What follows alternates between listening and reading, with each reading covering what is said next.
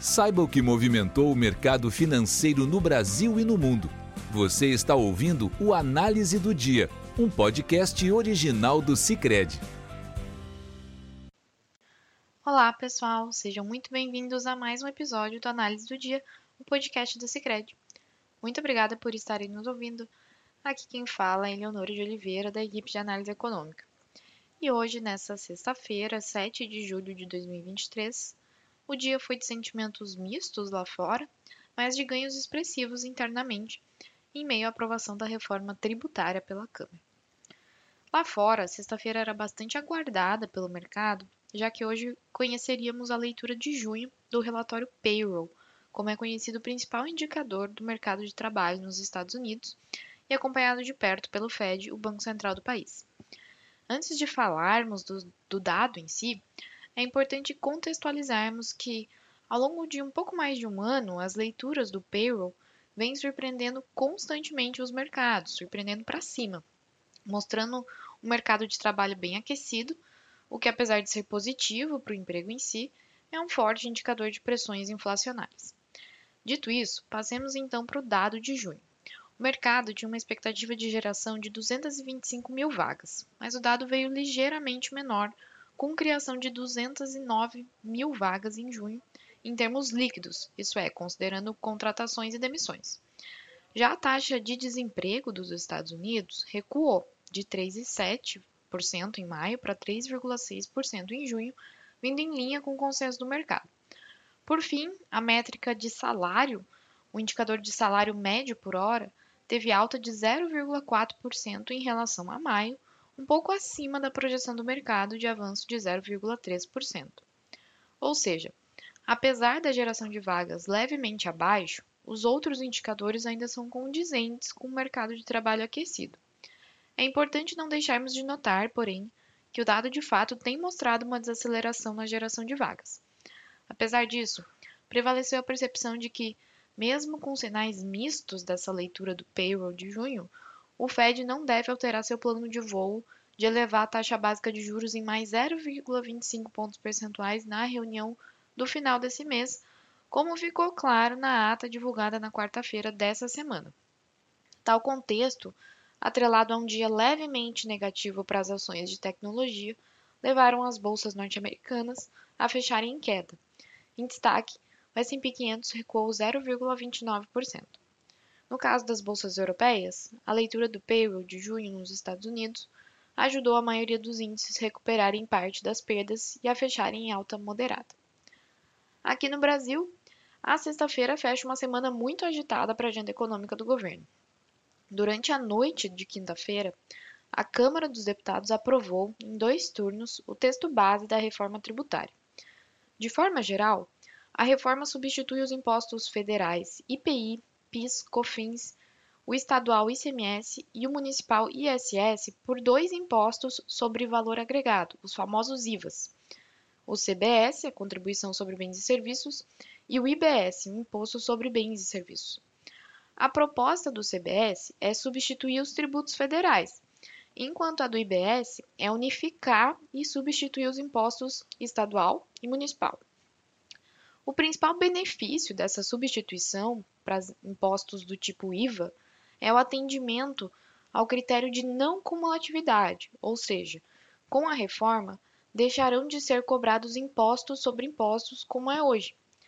Além disso, haverá significativa simplificação do sistema, já que o CBS e o IBS terão uma mesma alíquota em todo o país e vão incidir sobre o consumo, independentemente de ser uma mercadoria ou um serviço. Por fim, os novos impostos passarão a ser cobrados no local onde o produto é consumido e não onde é produzido, de forma que se desestimulará a chamada guerra fiscal entre os estados.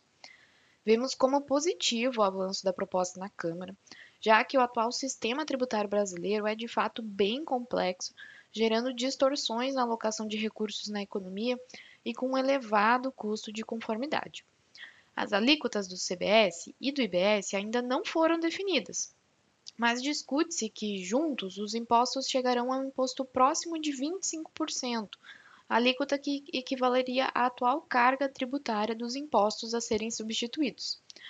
Por outro lado, para que a proposta tivesse uma aprovação célere, como teve nessa semana, algumas exceções e regimes especiais foram permitidos, o que acabou limitando a simplificação e neutralidade tributária desejada. Por conta dessas exceções, na prática, haverá três alíquotas: a alíquota padrão, algo próximo de 25%, a reduzida, que será 60% menor que essa alíquota padrão, e a alíquota nula, então itens que não serão tributados.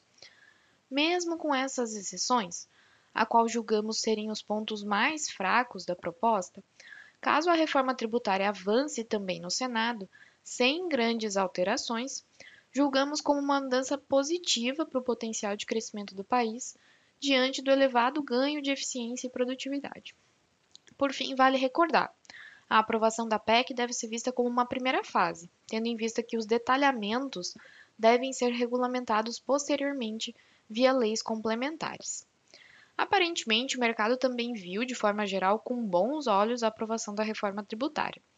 Além desse avanço, outra pata importante para a agenda econômica do governo também teve aprovação célere na Câmara na tarde desta sexta-feira, que é o projeto de lei que trata do Conselho de Administração de Recursos Fiscais, o CARF.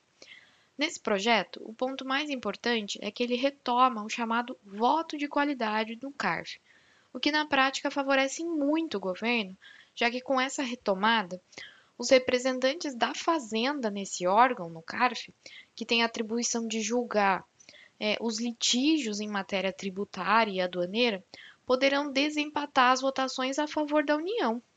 A medida já tinha sido extinta durante a gestão anterior, por meio de um dispositivo incluído pelo Congresso Nacional na tramitação da chamada MP do contribuinte.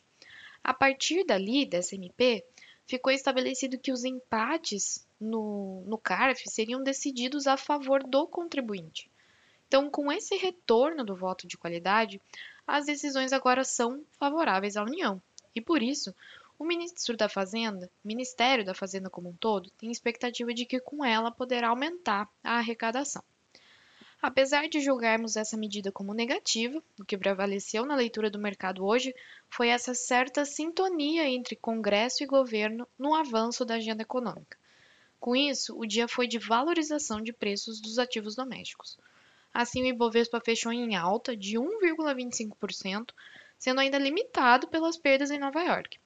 Nos juros, o dia foi de baixa, com um ritmo de queda nos vencimentos longos, que são mais sensíveis ao risco fiscal, superando a queda nos vencimentos curtos, fazendo então a curva perder inclinação. Por fim, no dólar, o real teve um dos melhores desempenhos no cenário global hoje, com o dólar cedendo aos R$ 4,87, uma queda de mais de 1%. Com isso, pessoal, encerramos nosso podcast de hoje. Agradeço por estarem nos acompanhando. Esperamos vocês na próxima semana. Você ouviu o Análise do Dia, um podcast original do Cicred. Até a próxima!